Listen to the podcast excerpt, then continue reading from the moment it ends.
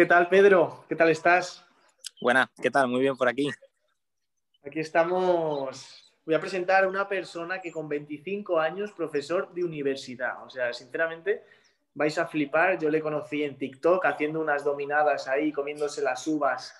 Pero dije, ¿quién es esta persona? Me metí a su Instagram y, vi que era profesor y yo creía que era más mayor, pero tiene 25 años, profesor de universidad, con todo lo que tienes que, que hacer.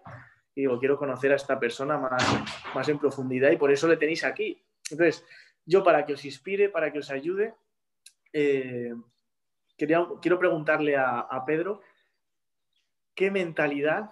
Danos cinco claves para tener una mentalidad y conseguir los objetivos muy rápido. Bueno, eh, primero vamos, has presentado demasiado bien.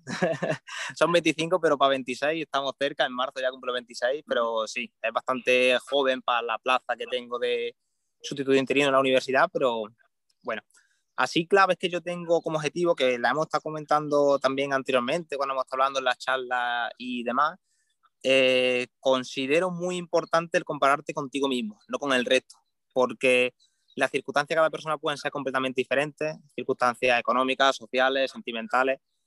Y no solo eso, sino circunstancias como las que nos hemos encontrado este año, con una pandemia mundial que puede cambiar pues mucho los objetivos de cada persona. Entonces, yo creo que esa es de vital importancia que haga una reflexión contigo mismo, como hemos hablado, una reflexión objetiva, que no sea subjetiva, es decir, que te conozca verdaderamente y sepa qué errores cometes y que haces bien para que pues sepas si estás mejorando, si no estás mejorando contigo mismo, si eres mejor persona, si eh, sigues cumpliendo objetivos o si estás estancado y pues, tienes que modificar tu objetivo. O sea, yo dejaría ese como, como principal. Qué guay. ¿Y, ¿y cómo, cómo indagas en esos objetivos? Imagínate si ahora Pedro se tiene que inventar una metodología recordando la metodología que él sigue, ¿Qué metodología sigues para ser objetivo en quien tú eres?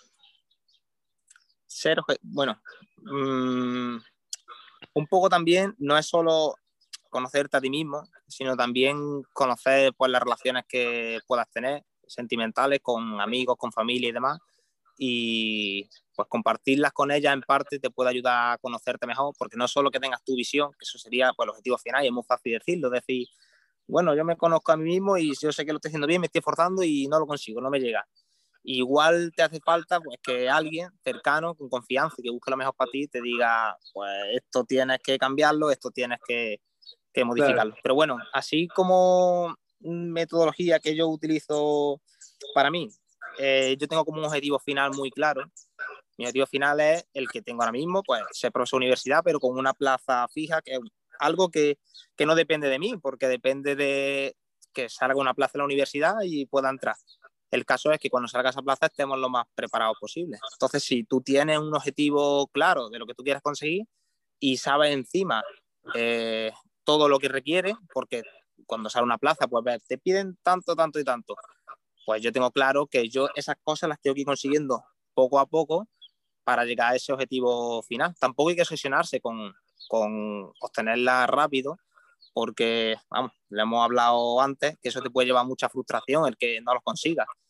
Y ha sido un poco mi mentalidad, el querer, pues, tener un tiempo determinado para mi trabajo, tener un tiempo determinado para mi entrenamiento, un tiempo determinado para mi familia, para mis amigos, y, y con esto, pues, yo creo que cualquier cosa puede llevarla hacia adelante porque es mucho más sencillo que si yo digo, venga, tengo que conseguir esta semana terminar esto, sí o sí. Y si a lo mejor tú te propones, no, hoy hay que entrenar y tienes que coger esta hora para desconectar y esta hora, pues, no sé, para eh, estar con tu familia viendo la televisión.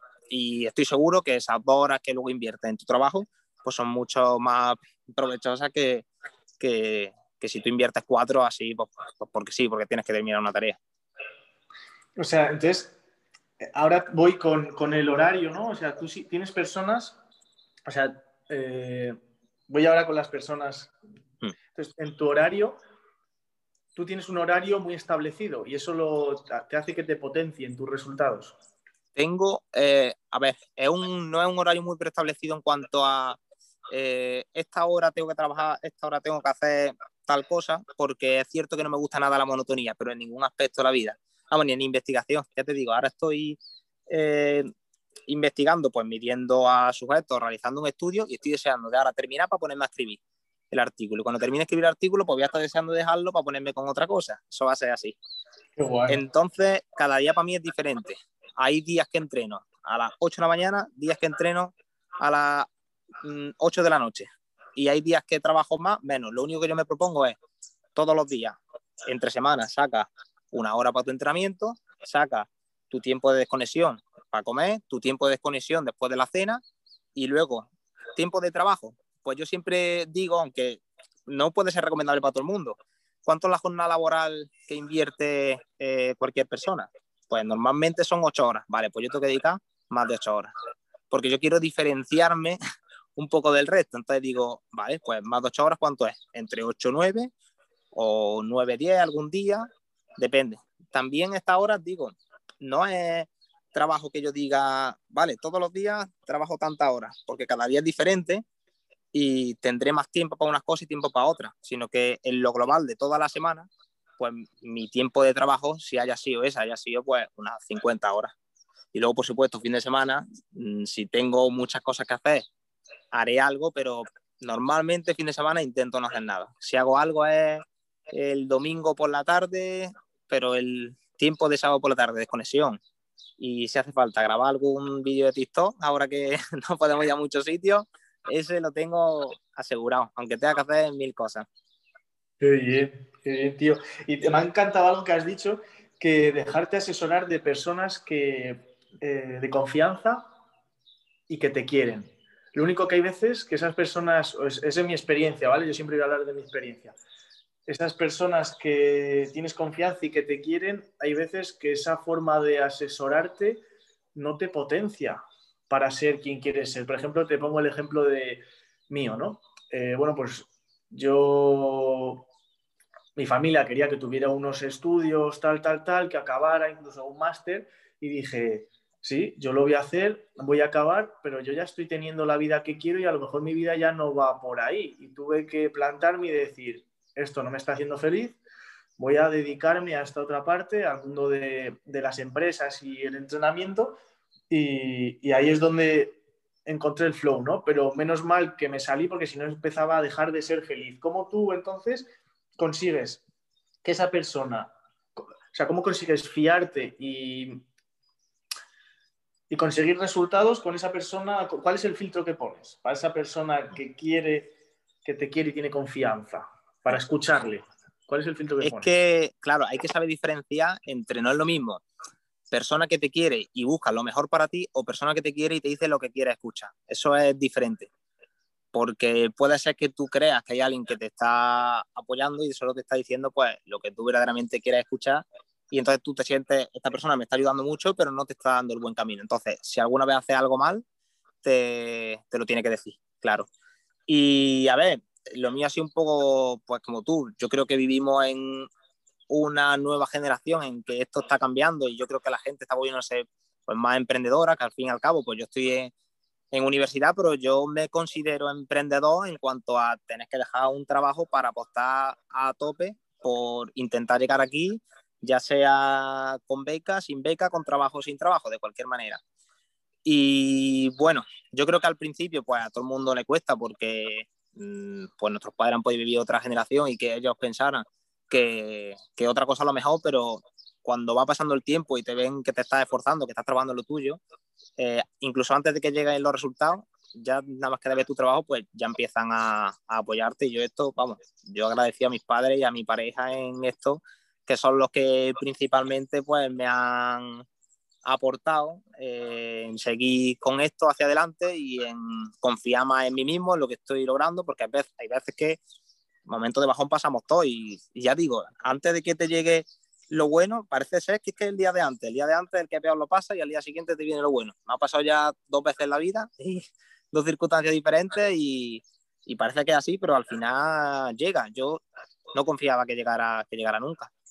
Ah, y no solo eso, sino compañeros aquí de, de, investigación con los que estoy, que me decían a mí el año pasado, cuando pues estaba en esas circunstancias de seguir apostando por esto, trabajando y no tener resultados, tomarme un café con él y decirme que tú el año que viene vas a estar dando clases. Y yo, vamos, tú y yo me decía, pero ¿cómo voy a estar dando clases? Pero si tú estás viendo las circunstancias en las que vivimos, esto, de repente una pandemia, me para mi estudio de tesis, lo tenemos que suspender mi estudio, se retrasa un año más. Digo, ahora mismo, digo, he apostado por una cosa que tengo que empezar de nuevo otra vez. Me dice que el año que viene va a estar dando clases por tu esfuerzo. Pues, pues este año mi compañero y yo estamos los dos dando clases en la universidad. Y él es más joven que yo. Él es más joven que yo. Sí, bueno, él tiene un contrato, eh, esto que me ha hablado, contrato de FPU, pero está dando clases también en universidad. Así que pues tienes que fiarte de todo este tipo de personas que, que te aportan y no, no te apartan. Qué guay. Totalmente, ¿eh? te aporta y no te aparta. Y aquí he detectado, ¿no? patrones, patrones en personas de éxito, que bueno, al final en este podcast vienen personas que, que, tienen unas vidas de la hostia, ¿no? Personas que se atreven a pensar diferente, a arriesgar más, a ser más valientes. Y una de las cosas que, que, veo en ti, que tienen las otras personas, a ver tú cómo lo ves esto, que a lo mejor las tres palabras clave es una, lo que te va a proporcionar esa dirección y claridad, ¿no? Que es el foco, otra que te proporciona esa ilusión, ese motor, esas ganas de empezar y de continuar, que es la pasión, la segunda, y una que te provoca el yo no soy mis emociones, soy mis compromisos y voy a seguir aquí, que es la disciplina, ¿no? ¿Cómo ves el foco, la pasión y la disciplina? ¿Son parte de tu vida? Son, lo son. Yo creo que, que vamos, no había pensado nunca en ellas, pero me pueden definir perfectamente. O sea, el foco es cierto que, que es difícil tenerlo claro, es difícil y más joven, porque tienes mucho miedo a equivocarte. Y ese miedo creo que todo el mundo ha pasado cuando toma una decisión de continuar con un trabajo, con una relación, con cualquier cosa. Y son decisiones arriesgadas, pero que tienes que tomar. Pero ya te digo, son es verdad que tienes gente que te, que te da consejos, pero al fin y al cabo el que toma la decisión y el que arriesga eres tú. Pero bueno, ha sido parte de mi vida y en principio pues hasta ahora me ha ido bien y ha sido gracias a esa decisión. Eh, disciplina, eh, considero, claro, primordial y esto yo creo que nosotros lo tenemos innato nosotros mismos por la práctica de deporte y yo lo noto muchísimo, gente que ha practicado deporte, pero no deporte que bueno, que también puede haber deporte, bueno, sí, de chico jugaba un poquito en la calle, practicaba fútbol, practicaba, no sé, baloncesto con amigos, no, deporte federado, reglado, en el que tú tienes que estar a esta hora en el partido, a esta hora delante para entregar la ficha, a esta hora va el entrenamiento, tienes que, no solo por ti, sino por tus compañeros. Pues yo creo que ese tipo de disciplina que hemos trabajado gracias al deporte de chicos, pues me ha repercutido en el futuro, en, pues en todas las decisiones y en el trabajo que estoy llevando ahora a cabo. Totalmente. ¿eh? Ahora, decías una cosa muy curiosa, que da miedo equivocarse, no se sabe por si estamos yendo bien, y yo estudio coaching ejecutivo, ¿no? Es eh, pues son muy buenos, ¿no? Las personas, estas personas son personas que coachean a empresas que han facturado al año un 1.200 millones de dólares. Entonces, mm. claro, cuando te educan estas personas en la visión de vida, en la visión de tu empresa, dicen que al final la visión, que es hacia dónde vamos, que es dinámica. Entonces, continuamente se puede estar reformulando. Es decir, si veo que esto ya no me está sumando, reformulo un poco, ¿no? Entonces, se va reformulando, eh, yo qué sé, a nivel de, universidad puede ser, imagínate, eh, pues mi, visión es llegar a ser profesor, eh, no sé, de INEF y luego acaba siendo, vale, voy a ser profesor de INEF, pero en la parte de, ¿cómo haces tú? Un poquito más de investigación, ¿no? Que todo ese foco se va, se va cambiando. Y ahora con esto quiero preguntarte, porque al final hemos hablado mucho de disciplina, y sé que también te gusta, eres metodológico. Entonces, yo a mí me encanta la ley de trabajar lo mínimo y obtener lo máximo, que a veces me han enseñado a tener que sufrir. Bueno, pues el rugby, tú eres de rugby, de judo también, entonces aquí, o bueno, más que si eres, tienes un poquito de cabeza, en realidad es fácil no sufrir y hacer las cosas bien sin tener tanto ¿no? Pero con esta disciplina del deporte, ¿cómo, ¿Tú ves bien con lo mínimo obtener lo máximo? Eh, sí lo veo bien. O sea, hay que buscar ser eficiente. Al final es lo que yo investigo. Yo un poco lo que, a la investigación que me dedico, va sobre eso. Nuestra línea de investigación es conseguir eh, el estímulo mínimo que nos dé la mayor ganancia. Entonces, como es lo que yo estoy viendo y vivenciando cada día cuando pues, estamos aquí en el centro de investigación, lo intento aplicar también en mi día a día. Por eso he dicho lo de que yo no tengo horas de trabajo en cuanto a de 8 a 2 estudio de esta hora a esto, sino que depende de cada día, también de la organización que tenga, pues con los sujetos de cada estudio o de las tareas que tenga que hacer la universidad, si tengo docencia a tal hora, si tengo tutoría, revisión, pues yo en realidad cuando trabajo en lo mío, en, en universidad o en doctorado, o en, o en realizar mi doctorado, lo hago con ganas. Lo hago con ganas porque es el momento que toca, que toca realizar eso. Cada día es completamente diferente. Si un día tengo dos horas, pues digo, voy a aprovechar. Si un día tengo menos tiempo, pues digo, bueno, pues no puedo dedicar, no puedo trabajar en lo que trabajé el día anterior porque no me da tiempo en media hora, pero bueno, voy a trabajar en otra cosa que me requiera bastante menos tiempo. Y al fin y al cabo, pues eso hace que sea productivo en lo tuyo y no solo en eso, sino ya te digo, yo lo aplico hasta en mi entrenamiento. Cuando yo entreno, eh, veo la cantidad de personas que se pueden tirar en un gimnasio una hora, dos horas, yo no necesito tanto. O sea, ni cantidad de ejercicios ni cantidad de, de repeticiones, yo necesito lo que, lo que yo veo aquí, lo que yo vivencio y, eso lo intento aplicar. Para, sí. para romper mitos, tío, ahora que has hablado del entrenamiento, encima estudias la eficiencia en él, me apasiona el entrenamiento de fuerza, soy un friki de él y me encanta la eficiencia, ¿no? Yo, por ejemplo, a, mis clientes les hago que en 10 minutos obtengan los máximos resultados, porque son personas que les cuesta entrenar y alguien que empieza con 10 minutos al día, ya con hacerlo dos meses va a tener unos resultados de la hostia, ¿no? Entonces, claro, yo entreno más de 10 minutos, pero tú hay una corriente ahora que cuando tú empiezas a entrenar tienes que hacer millones de ejercicios, muchas repeticiones, tirarte, como tú dices, la vida entrenando. Según tu experiencia y la ciencia, eh, a nivel óptimo de resultado de mejoras de la composición corporal, es decir, de que tengas más masa muscular, etcétera, y te veas bien físicamente sin grasa, para que lo entienda la gente. Eh, ¿qué ves que es lo óptimo en cuanto a cuántos números de ejercicios y tiempo de la sesión? Pues es, o sea, normal, el objetivo que nosotros tenemos en investigación aquí es rendimiento físico, o sea, no buscamos tanto componente estético, aunque si me lo aplico a mí mismo en mi vida diaria, yo sí busco componente estético, busco pues ganar masa muscular. Es cierto que como yo participo en los estudios, que suelen ser de miembros inferiores, mis miembros inferiores son rendimiento, miembros superiores es eh, entrenamiento orientado a hipertrofia, pero yo lo que tengo claro y lo que mm, es una palabra que yo eh, aplico a mi entrenamiento y creo que debería aplicar a todo el mundo es que deberíamos de dosificar la fatiga, es decir, deberíamos de tener un control de qué, con qué intensidad estamos entrenando y qué volumen de repeticiones estamos haciendo. Es decir, no es lo mismo eh, que lo que ocurre cuando va a cualquier gimnasio. Primero, que probablemente nadie está entrenando con la intensidad que tiene que entrenar, porque no lo saben realmente. Aquí, pues con un encode de velocidad podemos medirlo. Eh, tampoco saben las repeticiones que realizan, porque no es lo mismo una, yo qué sé, 70% de la RM intensidad para dos personas iguales, 8 repeticiones, no es lo mismo para dos personas, porque pueden ser más resistentes a la pérdida de fuerza o menos.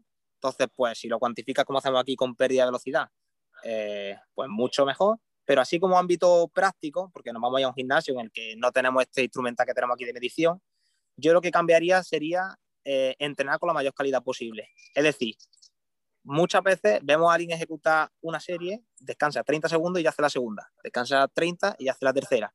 Si tú estás haciendo eso, probablemente tú te vas a ir eh, como un croissant congestionado del gimnasio y vas a decir, madre mía, he entrenado pecho y dice hoy que me voy a poner grandísimo. Pero si tú haces tu sesión de entrenamiento hacer las series que tienes que hacer y ahora te das tu descanso de un ejercicio global como es pre-banca de tres minutos, que tienes casi una reposición completa de fosfocreatina, casi, y te da y haces la segunda serie. Esa segunda serie y esa tercera va a hacer muchas más repeticiones, probablemente, que si no hubiera descansado tanto. Y ¿De ese descanso. ¿de cuántas, repeticiones y qué esfuerzo te estás refiriendo? ¿Con qué, qué repeticiones? Depende de la intensidad, depende de la intensidad. Pero normalmente depende del objetivo. Por ejemplo, si nos vamos a rendimiento, eh, la mitad de las máximas repeticiones que podría hacer con esa carga. Si te vas a, a hipertrofia, pues más de la mitad de repeticiones que podría hacer con, con, esa carga. Por ejemplo, si una carga muy alta, no sé, 80% mm, de la RM, pues con esa carga de cuatro repeticiones para abajo. Si te va una como el, como, eso, si buscas rendimiento, si buscas hipertrofia, si hace eh, de 4 a 8, si llega a la RM también vale, aunque también hay estudios ahora que han salido de, bueno, culturistas naturales que no suelen entrenar eh, todas las repeticiones al fallo, sino cerca del fallo, que también se obtienen ganancias. Nosotros hemos publicado un artículo eh, en el que realizando eso, la mitad de repeticiones de las máximas ya se obtenía hipertrofia muscular. O sea, y tampoco variaba mucho con cerca del fallo. Esto con intensidades altas, con intensidad del 70 al 85% de la RM. Pero un poco eso. Si voy a esto, vamos a buscar. O sea, a ver, lo, lo, puedes repetir. O sea, lo anterior es que las personas mm. que van a ganar la misma masa muscular estando cerca del fallo que sin estarlo. Y cerca del fallo. No es la misma, pero es similar. Con intensidad de alta, 70-85% es similar. O sea, imagínate, de con un peso que máximo puedes levantar 10 veces, mm. eh, lo levantas 8 veces, mm. ¿no? A ese, a, ese, nivel, ¿no? Sí. Eh, sí, exacto. Eso sería pues entrenar con un carácter de esfuerzo alto. Pero ya te digo, no quiere decir que la masa muscular va a ser la misma. Evidentemente, el que hace más repeticiones, como va a tener mayor fatiga mecánica porque hace más repeticiones, va a tener más masa muscular. Pero como que no había tanta diferencia con esa intensidad alta. Pero ya te digo, hemos hecho intensidad. Eh, ¿Qué opinas, ¿Qué opinas de llegar al fallo a, nivel de estético? ¿Qué opinas de llegar al fallo como se ven todos los gimnasios, la gente tirando fatal? Eh, yo cuando estaba trabajando en ellos, eh, yo ya ni me acercaba porque la gente encima que seguía queriendo tirar hasta reventarse. Entonces, porque al final, luego como tú dices, descansan 30 segundos, un minuto, no hay casi recuperación y luego al día siguiente eh, están reventados. Entonces, mm. claro, para que no se produzca eso, mm. lo óptimo, hemos visto que es descansos de 3 minutos, ¿no? Pueden ser óptimos incluso para ganar más masa muscular. ¿Y cómo, qué, carácter del esfuerzo tienen que percibir? Es decir, si el fallo son 10 repeticiones, ¿cuántas repeticiones tienen que hacer para que recuperen bien? Pues depende del objetivo. Si tu objetivo es tu, objetivo es salud, es decir, mejorar tu condición física, tu salud, la mitad o menos de las máximas. O sea, un 50% de las repeticiones como mucho. Si tu objetivo es salud, mejorar la fuerza. Si tu objetivo es estético, sí tienes que hacer más de la mitad. Es decir, eh, un 75%, 80% de, de las posibles. ¿Que hay que entrenar al fallo? Pues mira, no lo haría siempre porque entrenar, eh, ya te digo, entrenar el fallo muscular o entrenar cerca del fallo, va a haber poca diferencia en mm. cuanto a masa muscular. No entrenaría siempre al fallo, pero sí de vez en cuando haría algunas solo porque, como estamos en ámbito gimnasio en el que no hay ninguna medición directa eh, con plataforma de fuerza o con velocidad de la ejecución, y es un poco subjetivo pues, para que tú sepas realmente dónde está tu límite. Es decir, si nunca te has medido, pues nunca lo vas a ver. Claro, no, lo haría siempre. Primero, por lo lesivo que es y porque ya hemos dicho que es que obtienes ya masa muscular con esas repeticiones sin tener que llegar al fallo. Eso sí busca ese objetivo eh, estético, como digo. Pues, perdona, que estaba entrando el compañero de piso y... Pero vamos, si busca esto, fuerza, eh, mitad o menos, siempre. Mitad o menos. Sí. A lo mejor las adaptaciones eh, que tú veas en cuanto a masa muscular, pues no van a ser las mismas, pero las adaptaciones en cuanto a mejora de la fuerza van a ser muy superiores, muy superiores. describe en el artículo, vamos, aparece, describe como es como una U, así, una U, es decir, tú tienes cierta intensidad, ¿vale? Y estos son el número de repeticiones. Aquí es cero y aquí son pues repeticiones hasta el fallo. Y dependiendo de las que hagas, pues hace como una U, así, invertida. Y en este punto, que más o menos la mitad de repeticiones, pues tiene la mayores ganancias de rendimiento y en estos puntos que hacen nada o que hacen muchísimas repeticiones, pues en cuanto a ganancia de rendimiento, ganancia de rendimiento me refiero a ganancia de fuerza, que al final es lo que hay que buscar, porque muchas veces nos vamos a cualquier redactación de lesión y dicen, pero esto escucha hasta médicos, decir, no, necesita eh, ganar masa muscular. El objetivo que tú tienes es ganar fuerza. La masa muscular es un, algo que viene después de haber ganado fuerza. Es decir, tu objetivo, si tú buscas eh, estar sano, no tiene que ser ganar masa muscular, sino ganar fuerza y como consecuencia aumentará tu masa muscular. Otra cosa que tú quieras competir en culturismo o tú quieras estéticamente, pues tener mucha masa muscular, que ya es completamente diferente. Es decir, que al final es como a los viejitos, ¿no? Pues muchas veces se les dice, para que tú andes eh, mucho tienes que andar más, ¿no? Y en realidad lo que tiene que hacer es conseguir eh, fuerza, que es más conexión neuromuscular, ¿no? De mente-músculo para que esa respuesta del cerebro se la mande rápido al músculo y, pueda andar o, alguna caída soportarla, ¿no? Ahí es donde... Claro, claro, claro. Donde tendría. Pues tío, la última pregunta que tengo mm. para ti ¿vale? Es algo muy diferente a la ciencia y me gusta que, sea así, porque así veo campos diferentes. Entonces, como este podcast lo ven emprendedores, lo ven personas, bueno, también que les gusta el entrenamiento, pero son menos científicas, quiero ver cómo responde un científico ante una pregunta así, ¿vale? Quiero saber sobre todo si tú has tenido alguna experiencia paranormal, espiritual, eh, que te haya ocurrido algo que te haya llevado mm. unos resultados siguientes. Yo sé que en el campo del que vienes, yo antes era muy datos, muy datos, ahora menos y me encuentro en un mundo, bueno, pues más de más conexión de, que en el mundo oriental que en el occidental muchas veces. Entonces, me mm. gustaría saber tu respuesta. Un poco a ver, especifícame un poquito más que sepa por dónde tirar. A ver. Bueno, ¿cómo sería? Hay gente, hay gente que ha venido al podcast y ha dicho que es creyente en Dios. Hay otros que han venido al podcast y han dicho que se les han aparecido en un espejo un espíritu. Hay otros vale, yo... que se les han visto realmente. Sí. Vale, Por ejemplo, a mí lo que me ha ocurrido eh, me ha llevado a resultados increíbles a nivel monetarios y interiores míos una conexión, mm, bueno, pues si lo quieres llamar con universo, cuando yo meditaba, que sabemos que agranda o, mejora esa activación de la glándula pineal, y, bueno, pues ha sido muy, muy interesante. Hmm. Yo tengo que decir que he ido cambiando con el paso de los años, pero no ha sido por madurez, ni mucho menos, ni por aumentar mi edad, sino ha sido por dedicarme a esto de la investigación. Yo me ha hecho ver como que que puede ser un error, sinceramente. O sea, me, debería de valorar a mí mismo, porque también actualmente, como llevo tantas cosas, pues no me paro a pensarlo. Pero es cierto que últimamente eh, solo me estoy creyendo lo demostrable. Es decir, solo lo que he visto demostrado. Que puede ser un error porque la ciencia va más tarde de lo que de la realidad. O sea, tú ocurre algo ahora y cuando tú lo publicas son dos años después. Va más tarde. Y eso puede ser un error, pero es cierto que me estoy creyendo eh, pues lo que me dice un artículo de cualquier aspecto, ya sea entrenamiento o de cualquier cosa, me lo creo antes que, otra. Y al fin y al cabo, a ver, me sirve como mm, defensa o justificación de cualquier cosa, pero es cierto que la ciencia no me da respuesta a todo. Estamos en la búsqueda de eso, no me da respuesta a todo, pero sí es cierto que pues me ha hecho cambiar un poco y que valore mucho más este, vamos, que valore mucho más la ciencia. Yo antes no era así, ya te digo, ya antes así. Yo ahora cualquier cosa que escucho, la busco, la busco en PAMME y veo a ver si es verdad o no es verdad. ¿Y cómo eras antes? Que dices que antes no eras así.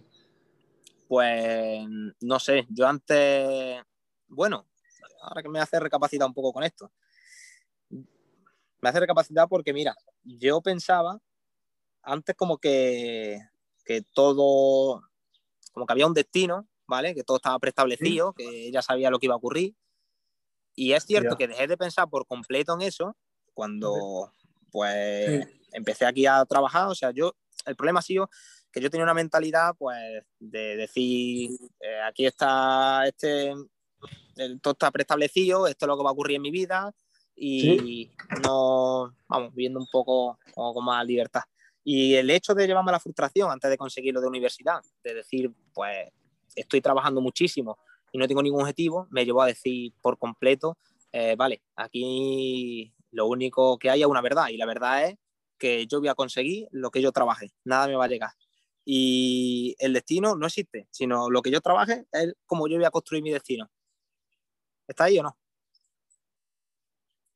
Parece ahí de la conexión.